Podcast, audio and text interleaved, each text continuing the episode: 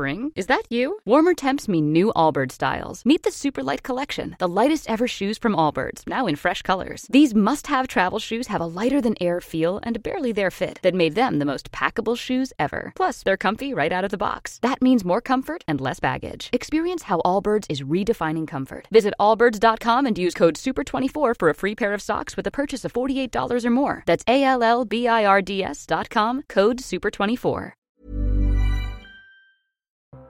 Bonsoir à tous. Le Covid est-il de retour? Et on était ce matin avec Cyril Cohen et vous écouterez ce qu'il nous a dit parce que c'est absolument passionnant. On parlera de McKinsey, on parlera de l'équipe de France, pourquoi pas? On parlera également de ce qui s'est passé hier soir avec Maroc-Belgique. Mais nous allons commencer cette émission avec euh, Amaury Bucco. Merci d'être avec nous.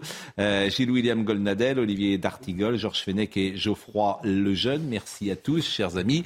Mais euh, on va donc commencer avec vous, avec le jeu, si ah. j'ose dire, si tant est que ce soit un jeu.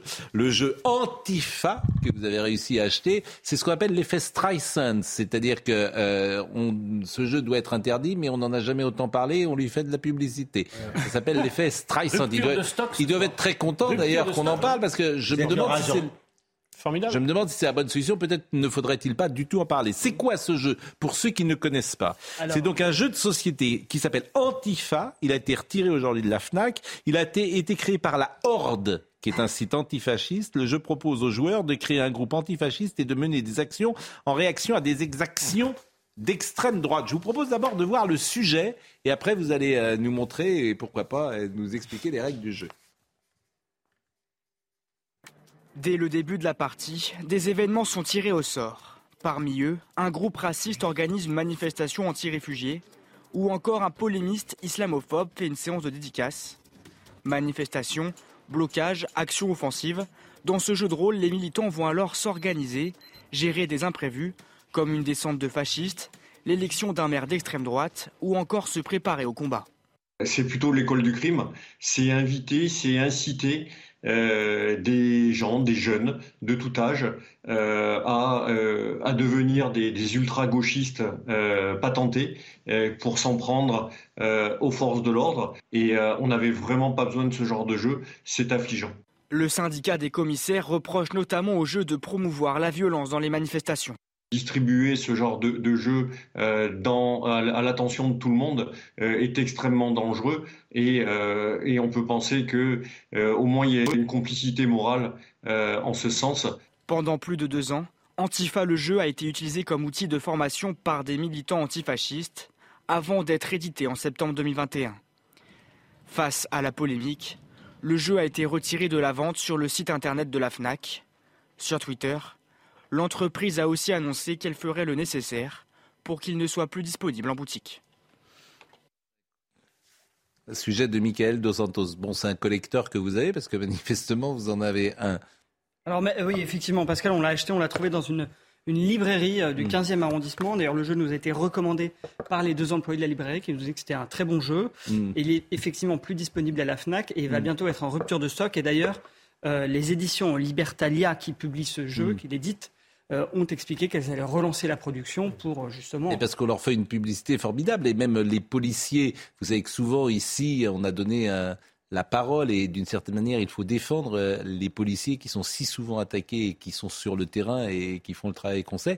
Mais là, en l'espèce, de monter au créneau pour attaquer ce jeu, est-ce que ce n'est pas contre-productif? C'est ce qu'on appelle l'effet Streisand, je le répète. C'est-à-dire qu'à l'arrivée, on arrive à, au but opposé puisqu'on en parle. Alors le jeu avait déjà l'année dernière, donc euh, l'édition 2021 du jeu qui était un peu plus grande, avait déjà eu un énorme succer. Ah en moins de deux mois, les stocks étaient écoulés. C'est 4000. Après, il n'y a que 4000 jeux qui avaient été euh, fabriqués. pourquoi on en parle aujourd'hui? Ah, On en parlait l'année dernière un peu. Un peu? Ouais, ça avait fait polémique déjà. Pas, assez, pas assez, là. C'est parce que c'était la Fnac qui l'avait mis. Euh... Je sais pas, mais en tout cas, on avait condamné. Enfin, en tout cas moi, euh, on avait condamné le fait que, que ce jeu existe. je sais pas. Je sais pas si Nadel partage mon, avis, mais on est limite, limite incitation à, à la violence. Surtout, c'est une publication pour les jeunes. Quand vous regardez les textes, il y a des textes qui protègent justement les publications envers les jeunes, puisque là, on incite finalement à de la violence, à euh, de la haine contre un groupe quand même un peu identifié. Mm-hmm. Et, je suis étonné d'ailleurs que les services de l'État aient laissé passer euh, ce jeu qui n'ait pas eu effectivement la moindre euh, réaction. Parce que là, on en parle, mais est-ce qu'on peut laisser cette Est-ce que vous pouvez nous dire, par exemple, des cartes qui peuvent être choquantes et Hmm. choquer euh, Alors justement, pour rebondir sur ce que vous dites, il n'y a pas d'appel à la violence explicite. En revanche, on sait que dans la réalité, les antifas ont souvent recours à la violence. Et puis surtout, c'est implicite, mais c'est quand même là. Par exemple, vous avez, il, il parle, vous avez une carte qui est se, procurer des vêtements noirs. Et on sait que les vêtements noirs sont utilisés par les Black Blocs Black Bloc. pour ne pas être identifiés par la police. Puis vous avez aussi une autre carte, par exemple. Alors, c'est préparer des kakatov. Alors, qu'est-ce qu'un kakatov eh ben, C'est un équivalent soft du cocktail Molotov, euh, popularisé au Venezuela lors d'un mouvement social de 2017. Et alors, il faut mélanger des excréments et de l'eau en proportion égale. Mettez la mixture dans un récipient pas trop résistant. Et puis, le but, c'est de l'envoyer comme des projectiles. Bon, C'est bien, vous donnez, vous Écoutez. donnez la, la manière de le faire. écoutez, on va pas, on va pas, on va pas s'éterniser. faut quand même dire un mot avec moi, permission. Si vous- Petit, moi, non Oui, ah bah, quand même. Ah, ben. qu'est-ce que- mais là, il y a un mot, je sais pas. qui- Oui, non, c'est Bon. désagréable, arrêté. Comment? Donc, non. Alors, oui. Alors non, oui, non, oui, c'est quoi? Le problème, c'est pas tellement le jeu, parce que bon, il y a peut-être quelques errements dans le jeu. Le problème, c'est que le groupe Antifa est pignon sur rue. C'est quoi le groupe Antifa? C'est un groupe de voyous fascistes qui utilisent la violence et qui décident euh, qu'un tel est islamophobe, parce qu'il est peut-être un peu opposé à l'immigration, qu'un tel est fasciste et d'extrême droite, parce que ses idées ne leur conviennent pas, dans un état de droit qui s'est permis, par hasard comme ça, d'interdire le- le- les identitaires, mais ils auraient dû interdire 20 fois plus le groupement violent que sont les antifas. La réalité, elle est là. C'est Leur pas un jeu- qui s'appelle Antifa, c'est les Antifas. C'est pas comme Génération est Alors, un groupe identifié. C'est une mouvance. Donc, donc, je me. Bravo. Donc, je me permets de dire. Je, je voulais dire ce que je pensais des antifas, qui sont défendus d'ailleurs par les insoumis et les autres. hein. Oui. C'est- Ils sont copains comme cochons, si vous m'autorisez te- cette expression. Les autres, Mais les il autres. nie- il nie Animal. l'être, il nie l'être. Oui, ni l'être, mais je mais me per-. Oui, mais je me, je me permets de le dire. Bien sûr. Euh, euh, mais le jeu en lui-même, je trouve qu'effectivement, et je vous rejoins, c'est lui faire d'une certaine manière la publicité, mais- beaucoup Non, mais d'honneur. Allez, dernier mot là-dessus, parce que je voudrais pas euh, qu'on en parle Moi, je pendant viens pas heures. d'une culture politique, de- c'est pas celle des antifas, mais je trouve que c'est un peu monté dans les tours euh, aujourd'hui autour de, de cette affaire. Si on veut lutter contre la violence sur les jeux euh, en général et les jeux sur les réseaux sociaux, allons-y. Parce qu'il y a beaucoup de violence dans les jeux qui vont être là, on vendus, vendus à Noël. C'est-à-dire, il y, a, il y a des enfants et des femmes massacrés, il y a des villes détruites, etc. Et puis sur d'autres sites aussi, il y a la possibilité de devenir administrateur d'un camp de concentration. J'ai vérifié aujourd'hui. Donc si on doit faire le ménage, on le fait. Il faut le faire. Il y a un jeu qui propose Oui, d'être je vous donne pas le administrateur. site ici.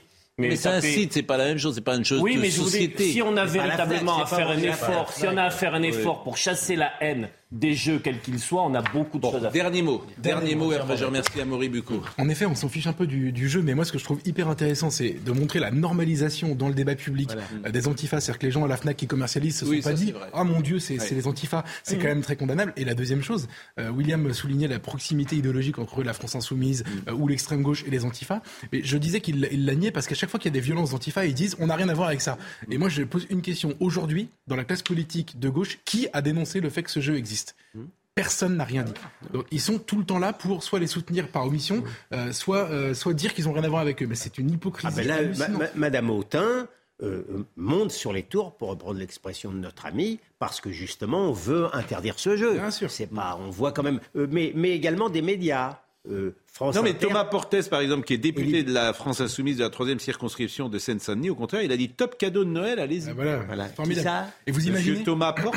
Oui, bah oui, mais ça lui ressemble bien. vous imaginez si l'inverse voilà. existait, Pascal Comment? Vous imaginez si l'inverse existait Et sinon, la FNAC, ça vous dérange de vendre un livre écrit par Jean Mabir, écrivain d'extrême droite proche des milieux néofascistes, Mm. qui est qualifié par Marie-Josée Chambard de Love, du plus grand spécialiste de la réhabilitation du nazisme. Bon, Thomas Porte, euh, sa parole a Vous avez vu que le David Mars, sans aussi, doute, euh, syndicat des commissaires, a réagi. d'influence, mais bon. Oui, bah oui. Ah oui, parce qu'eux, ils se battent. Il y a également. Leïla Chabi, députée de la France Insoumise, qui a dit l'extrême droite aboie, la FNAC obéit. C'est formidable d'ailleurs. Oui, mais c'est, mais, mais C'est juste les policiers mais qui non, ont non, mais, non, mais pas France Inter et Libération reprennent cette thématique. hein.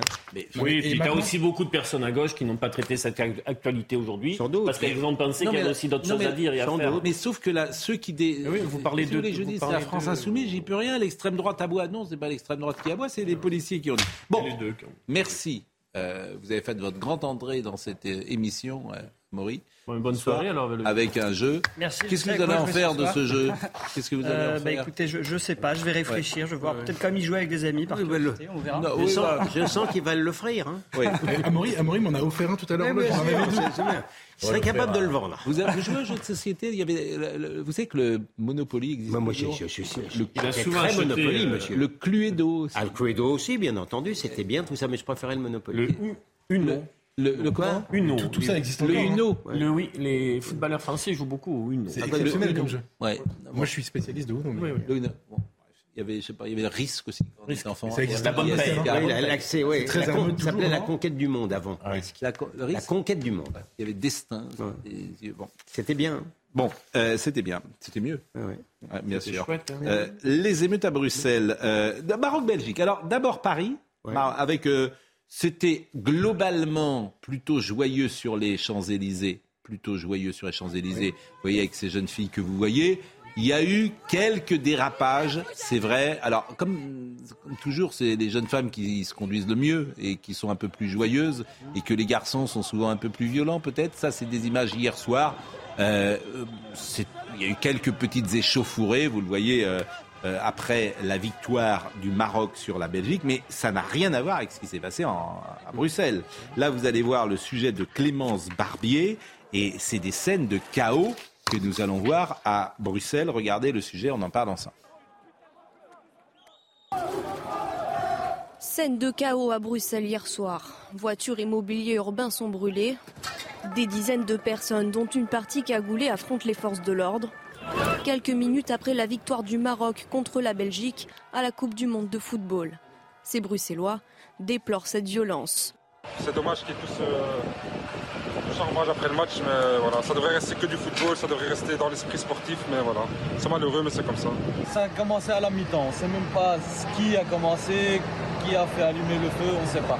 Le retour au calme est revenu aux alentours de 19h. La police a procédé à 11 interpellations et une personne a été placée en garde à vue. À Liège, une cinquantaine d'individus ont attaqué un commissariat. Dans le nord du pays, à Anvers, une dizaine de personnes ont également été arrêtées.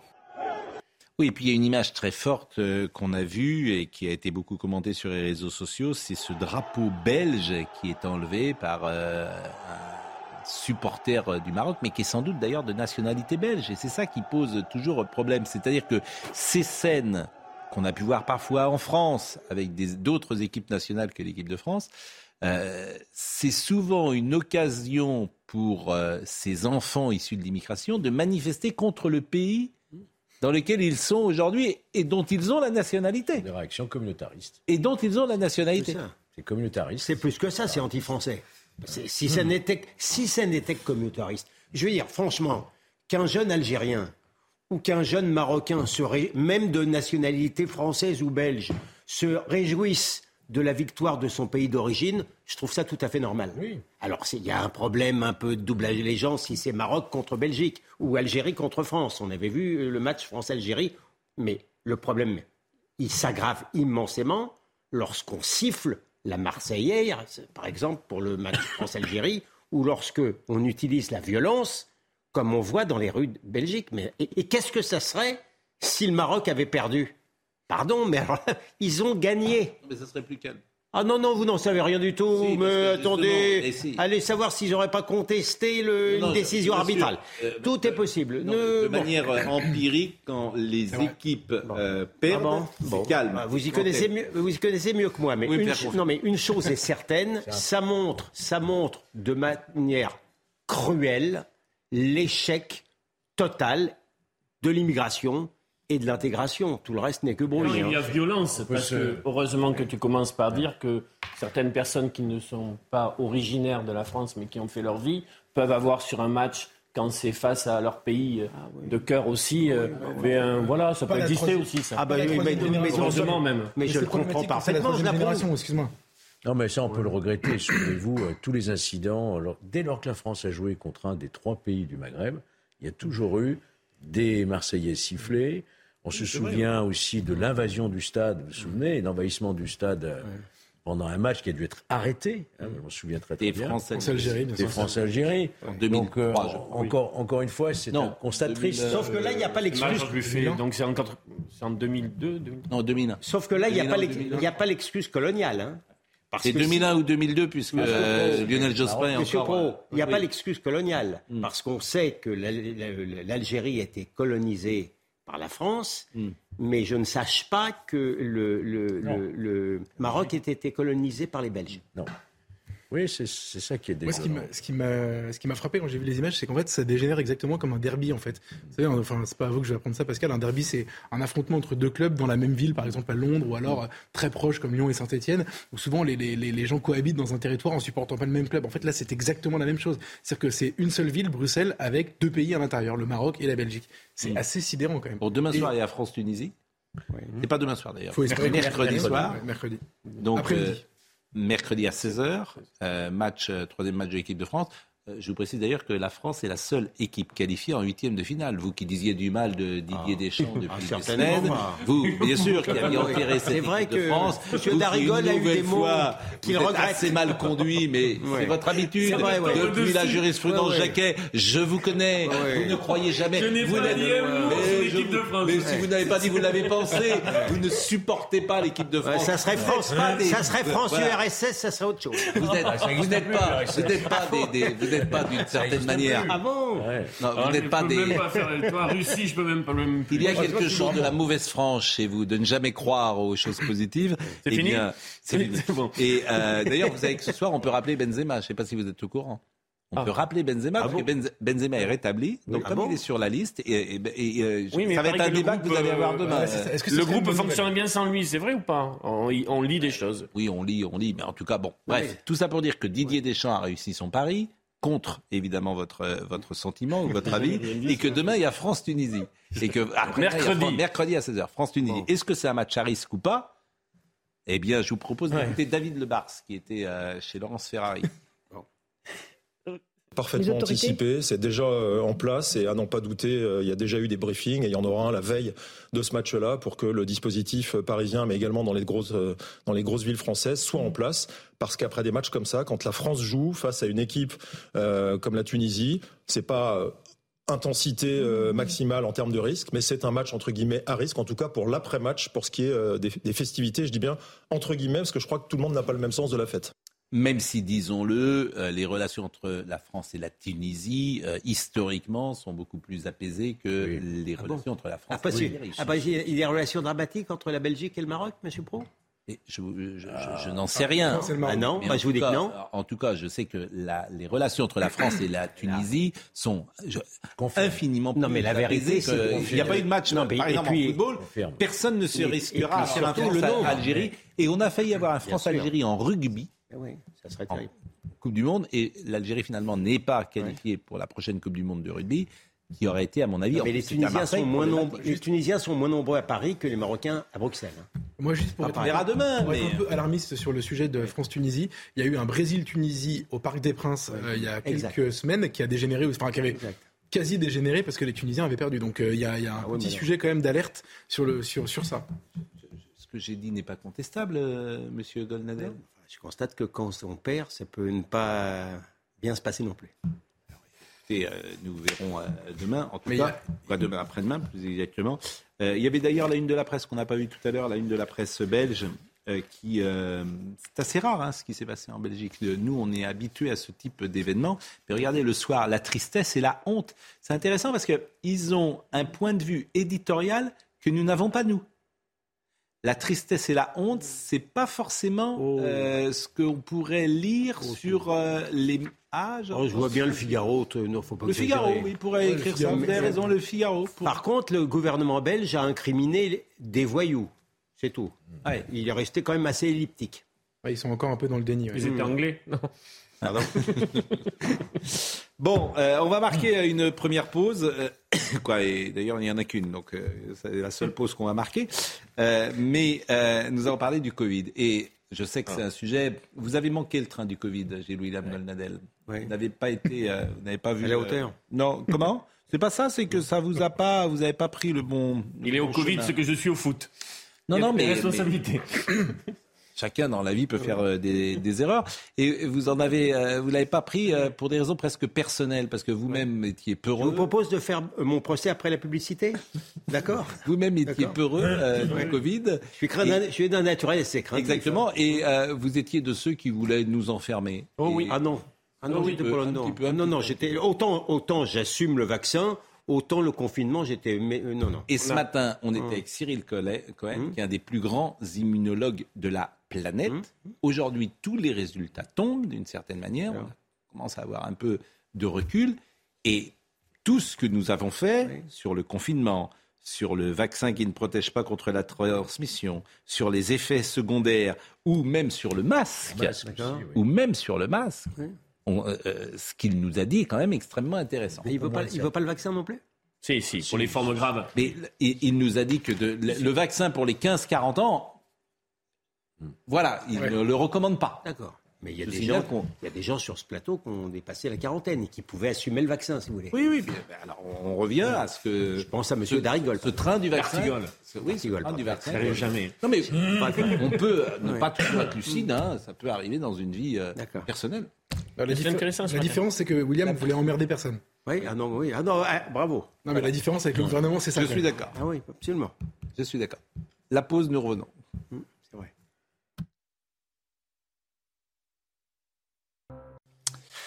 Il est 20h29, 20h30 bientôt, Isabelle Piboulot pour le rappel des titres. En déplacement à Nouméa en Nouvelle-Calédonie, Gérald Darmanin a assuré vouloir renouer le dialogue avec les indépendantistes afin de trouver un chemin pour l'avenir dans la République française. Le ministre de l'Intérieur souhaite discuter du transfert de nouvelles compétences à la Nouvelle-Calédonie. Dernière ronde de discussion autour de la réforme des retraites. Invité sur RTL, le secrétaire général de la CFDT est revenu sur les négociations et notamment sur la question du report de l'âge de départ à la retraite. Laurent Berger a dénoncé une réforme profondément injuste pour les travailleurs les plus modestes et promet que la CFDT se mobilisera si nécessaire. Et puis, direction Doha pour le mondial, le Brésil file en huitième de finale après avoir battu la Suisse 1-0 grâce à un but signé Casemiro sur une passe décisive de Rodrigo.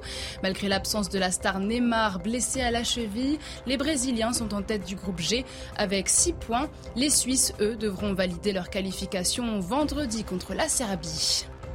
Et le Brésil est la deuxième équipe euh, qualifiée euh, pour les huitièmes de finale. Je disais tout à l'heure qu'il y avait que la France. Non, pardonnez-moi. Il y a également le Brésil. Bon, euh, Cyril Cohen, épidémiologiste, on l'a reçu régulièrement. il est en Israël. il est de passage à Paris. Donc à chaque fois qu'il est à Paris, je lui dis venez.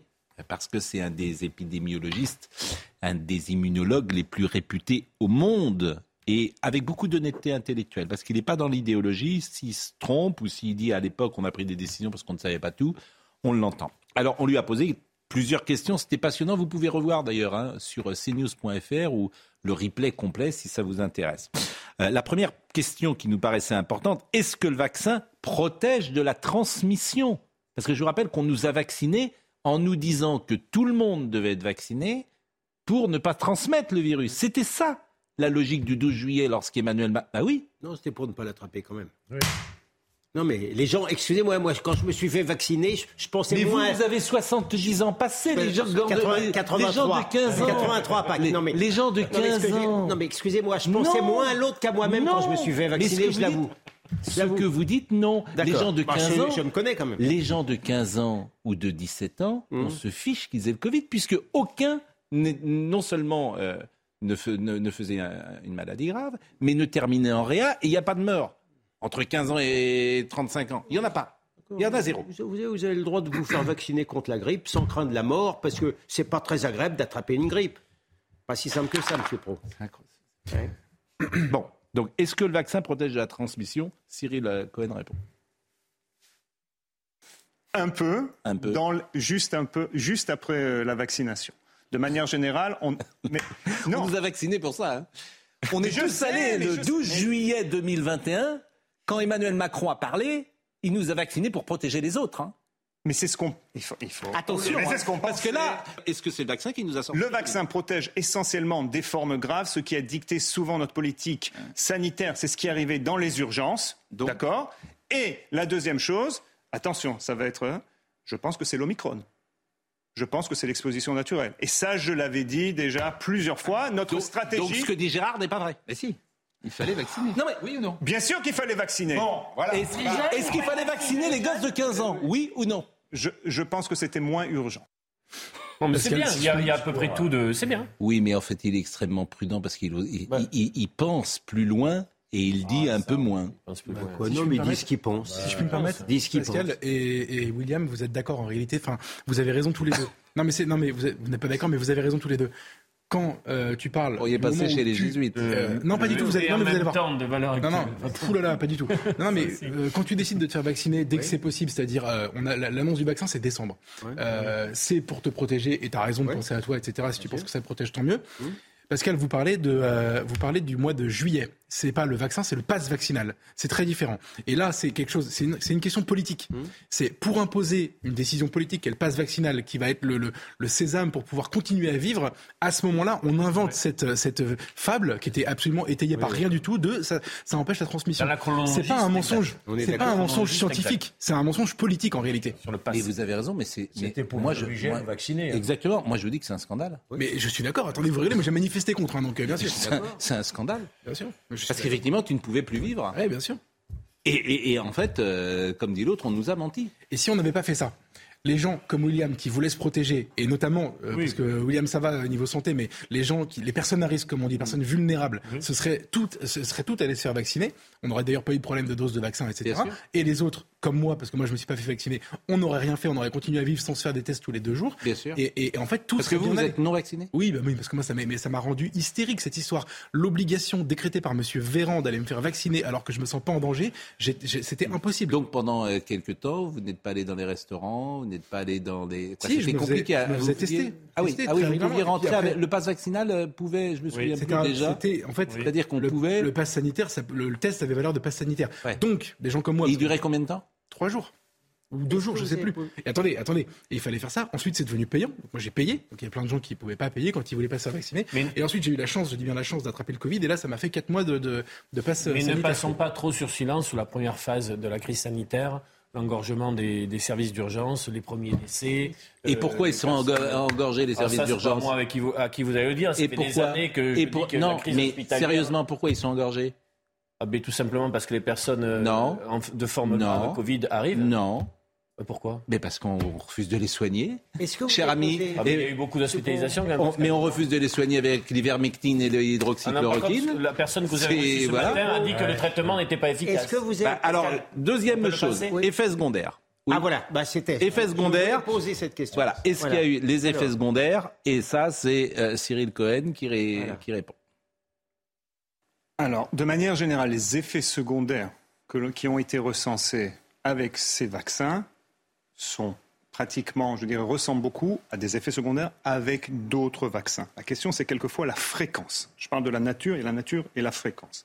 Une des choses qui serait, et on a été les premiers à le dire, on n'avait pas besoin de cacher ça au mois de juin 2021, c'est les myocardites. Ça, leur fréquence pour les jeunes entre 16 et 25 ans est beaucoup plus importante. Vaccine des gosses, euh, en, leur, en, nous expliquant que euh, ça va protéger de la transmission, ça ne protège pas. Mm -hmm. Et non seulement ça ne les protège pas, ils, ne termineront jamais en rien, mais en plus ils peuvent faire mais des myocardites. Mais il y a beaucoup de facteurs. Vous, vous, vous donnez, excusez-moi, hein, vous donnez juste un aspect. Euh... Je pose des questions. Non, non, d'accord, moi je donne des réponses. Donc, euh, moi ce que je vous dis, bon. c'est qu'il y a, a d'autres considérations. Un, il y avait le temps. Si vous me demandez aujourd'hui est-ce qu'on doit vacciner les enfants, ou j'entends cette histoire de vacciner les 6 mois à 4 ans je l'ai déjà dit, je le dis là de la manière plus claire, si j'avais un enfant dans cet âge-là, je ne courrais pas du tout le faire vacciner. Mmh. D'accord? Bon, Alors, et euh, c'est un peu court cet extrait, on aurait pu l'écouter plus longuement, mais c'est vrai que globalement. C'est bah, très il... agaçant, parce que moi, par exemple, je défends, je ne partage pas tout ce qu'il dit, mais je défends un journal comme François, qui ne peut plus pratiquement s'exprimer, parce qu'il a osé, avant le professeur Cohen, mettre en question les effets secondaires du, du vaccin. On n'avait pas le droit de le dire. Vous étiez un affreux anti-vax. On n'a toujours pas le droit de le dire en France. Hein. Et on ne sait euh... toujours pas en réalité. On... Non, mais enfin, non, mais il, la, la, Dans, il, il la, la, presse étrangère, elle est plus. Euh, en France, on sait pas. Elle est plus offensive que nous. Hein. Ah, mais en France, ce qui se passe quand. Nous, il y a une vraie doxa en France ah, sur la presse. Ah, oui. euh, je veux dire euh, mainstream hein, sur ce sujet-là. Autour de nous, ça on le sait. j'en ai- j'en connais, hein, des, des cas assez, assez douloureux. Parle même de certaines morts hein, euh, du vaccin, mais on n'a pas d'informations, à ma connaissance, scientifiques sur les effets secondaires en France. Je ne sais pas. Il y a juste à aller euh, Hmm. parfois sur euh, Moi, j'ai les vu, réseaux euh, sociaux et, et euh, voir des oui, études, notamment des aux études- attraper Mais ceci, des, t'as des médecins qui se font condamner par le Conseil de l'ordre Oui, parce qu'ils ont été un petit peu, un tout Mais, petit mais peu, c'est le cas de Perron. Alors Perron, je l'ai reçu a ici, il a été avec euh, une telle vaccination mondiale, Et- et la si les députée- effets secondaires la dé- étaient la députée Martine Vonner, la députée Martine qui a été avec un tel niveau de vaccination à a été l'échelle du monde, si des effets secondaires avérés Oui. euh, tant de sort. mois après, Mais ça sort. mais ça sortirait d'une manière plus, plus forte. Mais ça, mais ça sort d'une manière très forte. Bon, Vous- c'est sûr. c'est vous que vous les entendez pas. En revanche, en, en revanche, là où vous avez raison, c'est que sur la masse de gens, euh, effectivement, euh, il n'y a pas de souci. Non, mais Euh, Dieu merci. euh. Et, et Dieu merci. Hmm. Mais en revanche, c'est un vaccin. C'est ce qu'il dit très bien. Oui, le- Il dit la nature est la même, en gros, mais la fréquence est plus importante. Oui, oui. C'est tout ce qu'il dit. Oui, mais, La fréquence est plus importante. C'est lui qui le dit, hein, c'est pas moi. mais Non, pour mais les j'ai mômes, trouvé intéressant ce matin parce qu'on peut discuter. mais bon, pour les c'est- mômes, c'est bon. fondamental. hein. Euh, y a-t-il des études sur les masques? Alors ça, l'histoire des masques. Parce qu'on nous a mis des masques dehors. Oui. Dehors, oui, oui. sur les marchés, sûr, partout, il fallait Sur porter. plages, Il y a des gens qui se sont fait sur les plages. Je me souviens à Nice. Vous vous rendez compte le scandale qui a existé en France Bien sûr. Ouais. Et dans Je veux dire, mais pays, comment et dans d'autres- et comment enfin et, et les gens acceptent ça alors là. C'est ça qui C'est est- ça qui est le plus sidérant. C'est Les le gens les masques dehors sur la plage. Cette obéissance, c'était. Bon, alors, qu'on alors, voit ce qui se passe en Chine. Y a-t-il eu des, des études sur les masques? Et là encore, je lui ai posé la question. Réponse de Cyril Cohen. Oui, on a des études précises, on a juste des études quelquefois contradictoires. Une fois de plus, euh, beaucoup. C'est-à-dire qu'il y a des études qui disent que le masque sert à rien? Il y a des études qui disent que l'im- l'impact du masque n'est pas aussi fort que ce qu'on pensait. Je pense que dans les endroits clos, par exemple hier j'étais dans le métro à Paris, hein, j'ai mis mon masque. J'ai mis mon masque. Bien que j'ai déjà eu euh, le Covid au mois de- d'août, juillet, euh, et que les variants pour l'instant sont plus ou moins descendants du BA5, je ne vais pas rentrer dans tous les détails, mais j'ai mis quand même mon masque. Euh, mais de manière générale, je, je pense que si on est à l'air, si on est dans des endroits où il y a euh, c'est fluide, etc. C'est pas une chose. Non, sérieux. c'est- Je Mais pense non, mais on nous l'a imposé dans la rue. mais je sais, je sais, je sais, mais, mais ça, mais ça, non, en, en Israël, on l'a, on l'a enlevé. Je me souviens, on avait peut-être eu une interview où j'avais dit, écoutez, on ne met pas le masque dehors. Il y a eu un avantage pour les masques, surtout pour les populations qui sont en danger, surtout pour essayer de réduire un peu la, la contamination. Est-ce qu'au niveau social, ça a été un problème? Personnellement, je ne l'ai pas vécu comme un problème. Je connais des sociétés qui mettent le masque, hein, en, en Asie, qui mettent le masque euh, pour empêcher la, la- la propagation de la grippe, etc. Je ne sais pas s'il y a un impact vraiment social.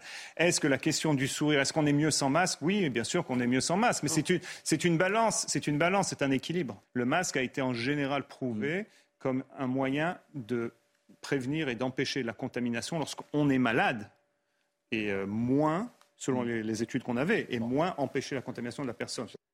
Bon, là encore, euh, si vous voulez porter le masque, vous le portez. Il n'y a pas de souci. Ceux qui sentent qui sont fragiles, ils le portent. Mais obliger toute une population à le porter comme ça a été fait, depuis le premier jour, euh, j'ai trouvé que c'était euh, étonnant et pas convenable.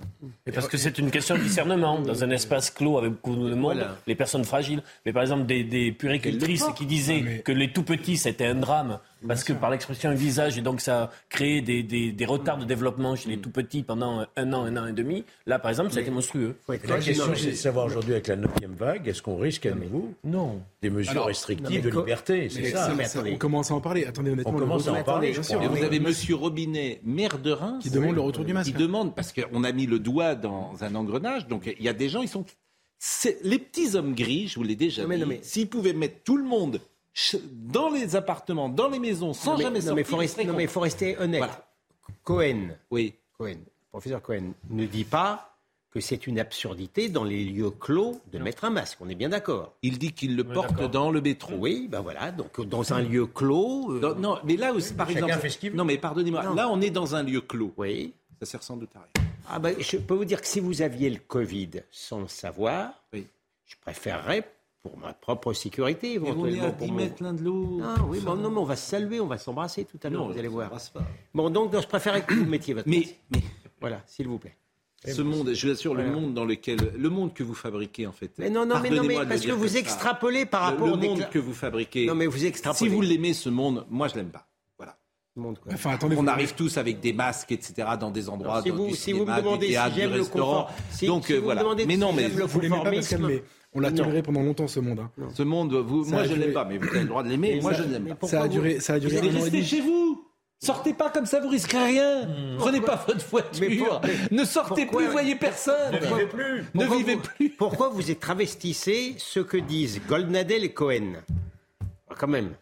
Faites suis- attention. Moi, je suis traumatisé par ce qu'on a vécu comme expérience. Ah oui, moi, je suis Et par le fait, et par le fait que on est, peu de gens se sont rebellés contre ça. Ah oui, oui. ça, moi, je- honnêtement, Alors je- les Chinois Olivier sont parlait. en train de se lever. Je suis comme Alors, ils ont mis du temps aussi. Moi, j'ai, j'ai- honnêtement, j'ai, c'est un autre. j'ai ma gamine de 3 ans qui a, qui a mis un an avant de découvrir le visage de sa maîtresse. Euh, ça m'a traumatisé. Mes filles de, de- à l'époque, elles avaient 6 et 8 ans, euh, qui allaient masquer toute la journée à l'école, qui n'en pouvaient plus. Je comprends pas comment on a pu tolérer ça. Je veux dire, comment on a pu tolérer de quand on se levait au restaurant, parce qu'on avait le droit de l'enlever pour manger, pour sortir, fallait le remettre. Et, mais on a plongé dans une psychose Mais collective. bien sûr. Sur les marchés, l'été, il y avait 25 degrés, il y avait des gens qui venaient, des officiers de police qui venaient de vous dire mettez votre masque en pleine rue. Moi, je crois que le, le plus, le plus, le plus Enfin. fantasque, c'était quand on s'attribuait soi-même des autorisations De sortie. de sortie. Bon, vous voulez voir euh, bien, la, bon, la neuvième vague, elle arrive peut-être. La neuvième vague, elle arrive peut-être en France. euh, bon, euh, vous savez combien il y a de personnes ce soir en, en soins critiques Je vais pas le regarder. 2240. Il y en a 1000. 1000 Il y en a 1000. Bien joué, ça tenté. Pas si loin que ça? Il y en a 1000 ce soir. Ouais, pas de 1000. panique. Vous vous rendez compte? 1000 personnes. Alors, évidemment, c'est Mais- 1000 de trop, hein, bien évidemment. hein, Non, mais ils évidemment servent- que c'est ils 1000 de servent des trop. chiffres de la contamination pour nous expliquer qu'il va falloir prendre des mesures euh, dramatiques. Mais Ce qui est Monsieur Robinet, le, maire- le maire, le maire il s'appelle Robinet. Ah ouais. C'est intéressant parce que il y a- Franchement, mais- Personnel. Bah, bien sûr. Ouais, bien sûr. maire de Reims. Il crée, une, il crée une panique. Il parle de 9 vague à cause des contaminations.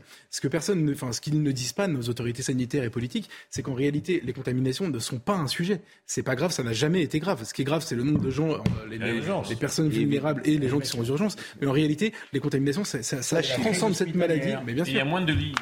La Chine, la Chine, la Chine. Regardez ce qui se passe en Chine parce que la stratégie zéro Covid n'a pas de sens. Ça, il nous le disait également. C'est impossible en fait d'avoir une stratégie zéro Covid. Un enfant de 5 ans comprendrait ça. Tu peux pas lutter. Ou alors, faut avoir une stratégie zéro rhume aussi, quoi. Oui, euh, mais c'est une, une- une stratégie zéro personne. Ouais, c'est ça. Ça, ça serait, ça serait encore mieux. Vous voyez euh, le sujet, euh, le sujet, il est de qui Ce sujet, eh bien, il est, je ne peux pas vous dire de qui il est. On va écouter la voix. En Chine, la colère des citoyens explose. Nous ne voulons pas être enfermés. Nous voulons la liberté. Feuille à la main, ces Pékinois protestent contre la politique draconienne zéro Covid imposée par le gouvernement depuis trois ans. Je ne pensais pas que tant de personnes viendraient. Ces dernières années, notre liberté d'expression et les différentes façons de nous exprimer ont été bloquées.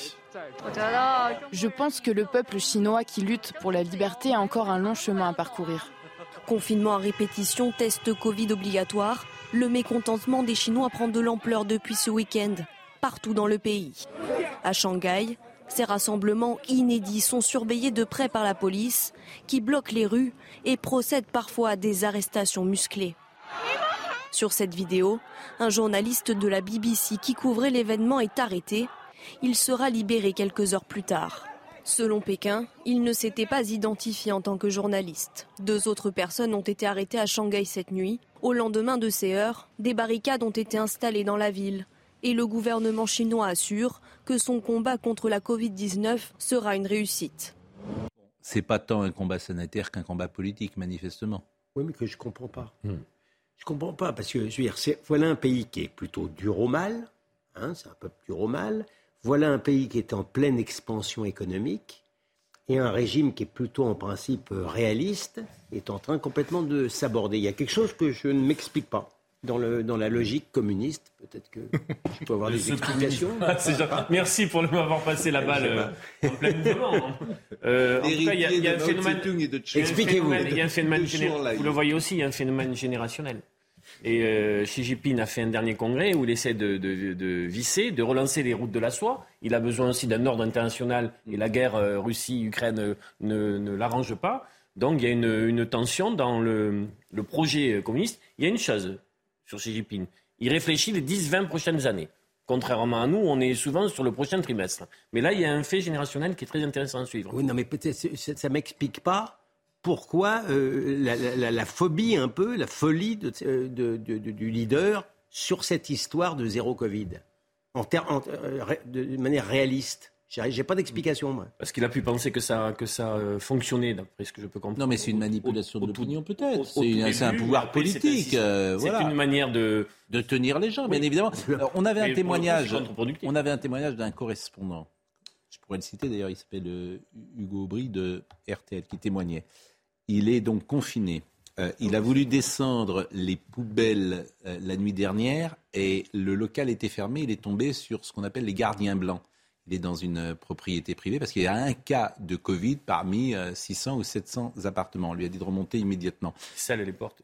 Exactement. Il ne peut plus sortir. Euh, évidemment, les animaux de compagnie, bah, ils restent euh, à l'appartement. Les enfants ne sortent pas, etc. Ils n'ont même pas le droit d'aller acheter des vivres. Donc, les gardiens du, quartier, ce qu'on appelle les commissaires de quartier, qui sont les héritiers de... Rien que le mot, ça fait rire, commissaire de quartier. C'est eux qui livrent. Alors, ils ont livré des choux et ils ont livré également de la nourriture et ils vont rester comme ça pendant 3, 4 ou, ou Je crois que Gilles William est très attentif à cette organisation. Non, de la... non mais, c'est effrayant. Bah, évidemment, c'est effrayant. Ce qui fait dire d'ailleurs que lorsqu'on a, lorsque j'entends parfois qu'en France on est en dictature et que certains parlent de dictature, j'ai envie de les envoyer à Pékin pour le coup, parce qu'on a été souvent dur sur la politique d'Emmanuel Macron ici. On a regretté, euh, pourquoi pas, les décisions prises, mais jamais nous n'avons dit que nous étions en dictature, etc. Mais ne minimisez pas quand même, parce qu'aujourd'hui, on a tendance à considérer que totalitarisme ou dictature, ça veut dire euh, goulag, et pas forcément, en fait. C'est une disposition mentale. Non, mais je suis désolé, la limitation de circulation à 100 km, l'auto-attestation, etc. Oui, mais, on, pouvait sortir. Oui, enfin, on pouvait sortir, pardon. D'accord, avec vous. Non, mais ça a été une rupture. On a accepté. Non, mais il n'y avait pas cette. Les gens, ils sont emmenés en prison. Attention, à ceux qui respectent pas. Euh... Pascal, c'est une différence de degré, pas de nature. c'est ça que je veux dire. Et il y a quand même une hiérarchie dans l'horreur. Non, mais il y a une hiérarchie dans l'horreur. Je suis pas en train de dire que c'est la même chose. Juste, vous parlez de la Chine en vous étonnant de ce qui. C'est des gens qui sont conditionnés comme ça. C'est une autre civilisation, c'est une autre mentalité. On leur a imposé l'enfant unique, ils ont rien dit, etc. Donc forcément, la contrainte n'est pas la même pour eux. Mais pardon, mm. nous, on a, on s'est rapproché de ce modèle plutôt que de s'en éloigner ces derniers mois, ces dernières années. Bon, voilà en tout cas ce qu'on pouvait dire sur ce long chapitre Covid. Euh, j'ai deux thèmes euh, que nous allons aborder avant de nous quitter. D'abord McKinsey, puisque le porte-parole du gouvernement Olivier Véran a contredit Bruno Le Maire ce matin. Bon, c'est pas nouveau que ce gouvernement euh, ne soit pas sur le même son de cloche, si j'ose dire.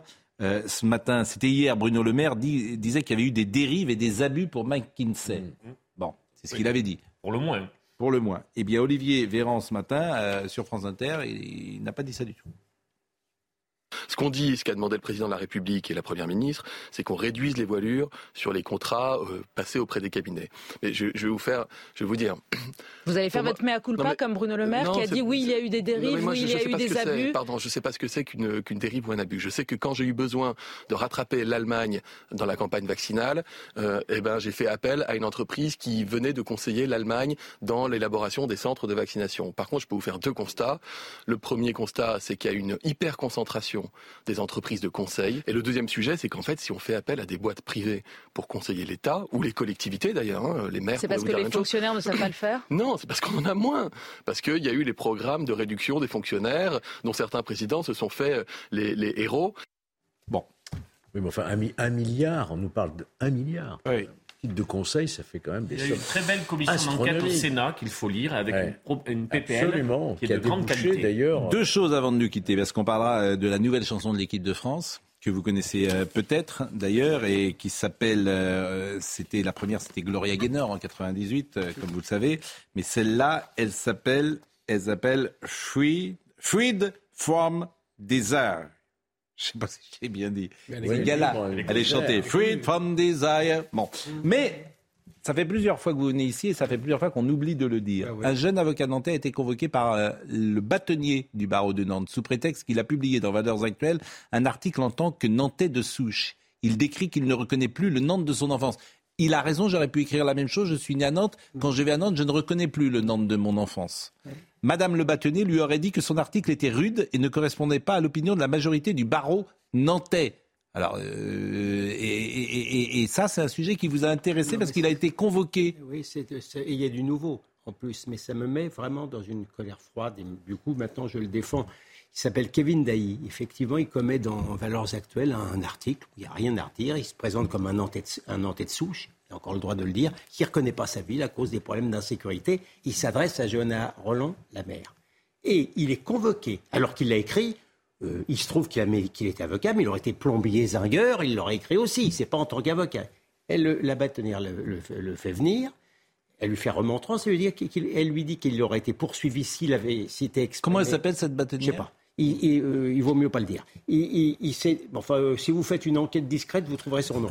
Et donc, euh, et, donc elle, lui fait remontrance, alors qu'il fait, il écrit ce qu'il veut. D'ailleurs, il reste ferme, évidemment, et droit dans ses bottes. Bon, donc déjà, je n'étais pas très content et j'avais commis un article moi aussi pour, pour me dire ce que, que j'en pensais. Mais on, on apprend une semaine après qu'il y a un avocat du barreau de Nantes qui le traite sur Twitter de merde fasciste. C'est un avocat qui parle de son confrère. Je ne sache pas qu'il était convoqué, celui-là. Et mieux que tout, plus beau que tout, c'est qu'on apprend que la bâtonnière en question, elle a tweeté cette injure-là.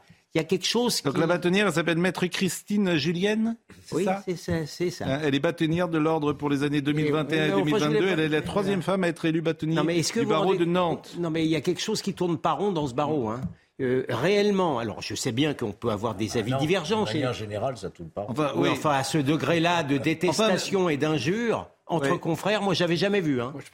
Ouais. Jamais, jamais vu ça. En tout cas, euh, c'est pas les avocats les plus. euh, les avocats qui sont au Conseil de l'ordre à Nantes, c'est pas des avocats euh, peut-être les plus réputés de la ville, non? Ça arrive hein, dans Ah, J'ai l'impression que ceux-là. Comme dans- en chez, les, cas, chez les médecins, les, Ouais. les membres du conseil de- d'ordre des médecins, c'est pas forcément. S'ils veulent nous répondre, en tout cas. Non, euh, on est déjà très en retard. Juste, non, je Oui. peux pas dire un mot. Juste sur- mais en fait, c'est une affaire absolument scandaleuse. Juste, ce monsieur m'a contacté, je le connais pas du Ouais. tout, euh, pour me demander s'il pouvait, me, je, si je pouvais le mettre en relation avec euh, Maître Golnadel. Ce que j'ai, envoyé euh, le numéro de William. Dans la seconde, William a accepté de prendre l'affaire. Euh, ce qui, non, mais moi, ce que j'ai trouvé d'une classe immense, alors qu'il est seul au monde et que personne ne voulait le défendre. Et merci beaucoup de l'avoir. Merci, mais moi, ça me met hors de moi. hein. Ah, je sais bien, Mais, mais bon. mais euh, non, mais vous avez parfaitement euh, raison. Moi, je connais Liberté pas. pensée, liberté Euh, d'expression. écoutez euh, la nouvelle euh, séquence, l'équipe de France remarquable, que vous avez contestée et auquel vous n'avez pas cru. Une nouvelle fois, ni Didier Deschamps. Franchement, votre attitude, il vous sera. Franchement, c'est inadmissible. Euh, voyez cette séquence dans les vestiaires parce que c'est une nouvelle chanson de gala. Quoi Elle n'est pas nouvelle, elle est de 97 la chanson, mais elle a été remise à l'ordre euh, par, euh, les, par les joueurs.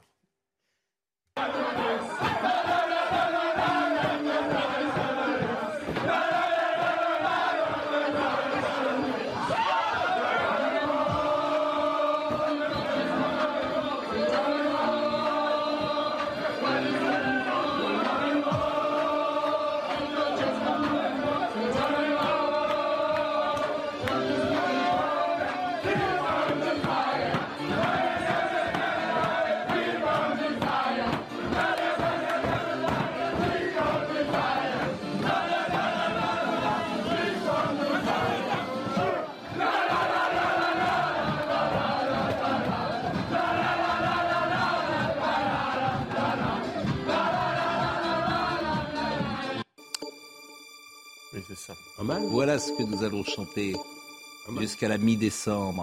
Voilà ce que nous chanterons ensemble sur les Champs-Élysées vers le 18 et 19 décembre. Voilà ce- cette chanson que vous n'avez pas voulu entendre et que la France Oui. va fredonner pendant un mois. Freed from Desire. C'est bien. Le gala en 96. Il n'y avait quasiment aucun des joueurs qui étaient nés à ce moment-là, de Cavaminga, et n'était pas né, euh, Chouameni, Saliba, Mbappé. Tout ça, c'était pas né quand le titre euh, de gala est sorti. Et, euh, et bravo à cette équipe de France qui est joyeuse, qui est enthousiaste, qui est merveilleuse avec euh, Kylian Mbappé.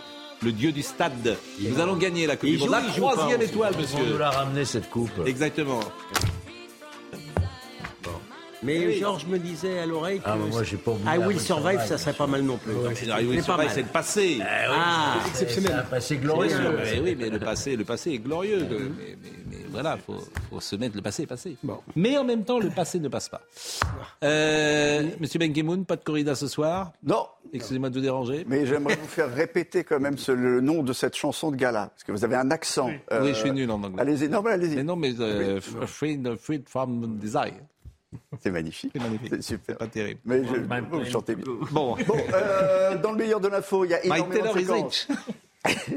énormément de séquences qu'on va revoir. Il y en a une que j'ai beaucoup aimée avec Jean-Pierre Elkabach et Georges Marchais. On va la revoir. Ça, c'était. Il était formidable, Jean-Pierre. formidable. Et puis vous écouterez un, un immunologue euh, israélien, alors qu'il dit des choses euh, assez, euh, assez euh, différentes et très intéressantes. Ça, on va réécouter parce qu'il était ce matin chez vous ce matin. Voilà. J'envoie le bonjour à Olivier Marché qui nous regarde. Ah, ben très bien. Jean-Pierre Elkabach était avec nous ce matin. Répondez, Jean-Pierre. Jean-Luc Lombard était à la réalisation. Euh, à la vision, c'était Rémi. Euh, Nicolas Bollière était au son. Merci à Benjamin No. Euh, Benjamin No, et non pas Benjamin Non. Kylian Salé était là. Nous avons notre Kylian. Et nous jouons au football dans les couloirs avec Kylian. Il est assez efficace. Saïd Hamda était là aussi. Et toutes les émissions sont à retrouver sur cnews.fr et notamment celle de ce matin. Merci. Bonsoir. À demain matin.